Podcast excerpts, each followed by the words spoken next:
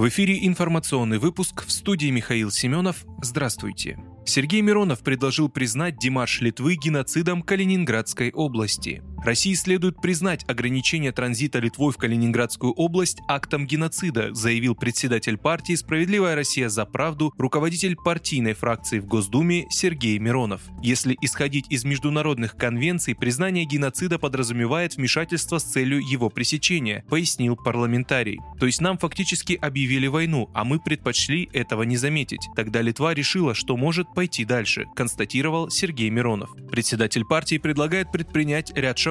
Признание Димарша Вильнюса актом геноцида, разрыв дипломатических отношений и организация гуманитарных конвоев по территории Литвы, если ограничения не будут сняты, перечислил Сергей Миронов. Меры жесткие, согласился депутат, но чем дальше продолжается бездействие, тем более трудные решения придется принимать впоследствии, убежден он.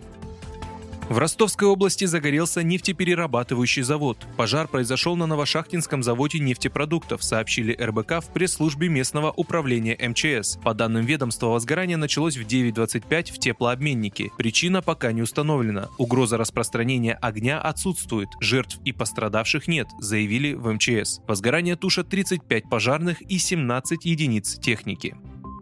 Запрет полетов в аэропорты на юге России продлили до 30 июня. Ведомство продлило запрет на полеты гражданских самолетов в аэропорты юга и центральной части России в 20 раз. Ограничения действуют с 24 февраля, когда Россия начала специальную военную операцию на Украине. Запрет полетов действует для аэропортов Анапы, Белгорода, Брянска, Воронежа, Геленджика, Краснодара, Курска, Липецка, Ростова-на-Дону, Симферополя и Элисты. В качестве альтернативы ведомство предлагает использовать аэропорты аэропорты Сочи, Волгограда, Минеральных вод, Ставрополя и Москвы.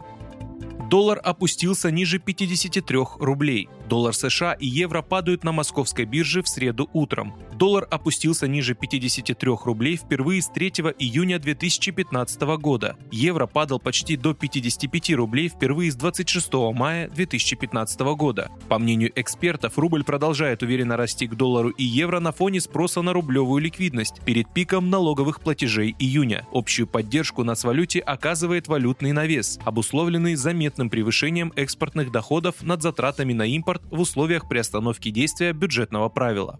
Вы слушали информационный выпуск. Оставайтесь на справедливом радио.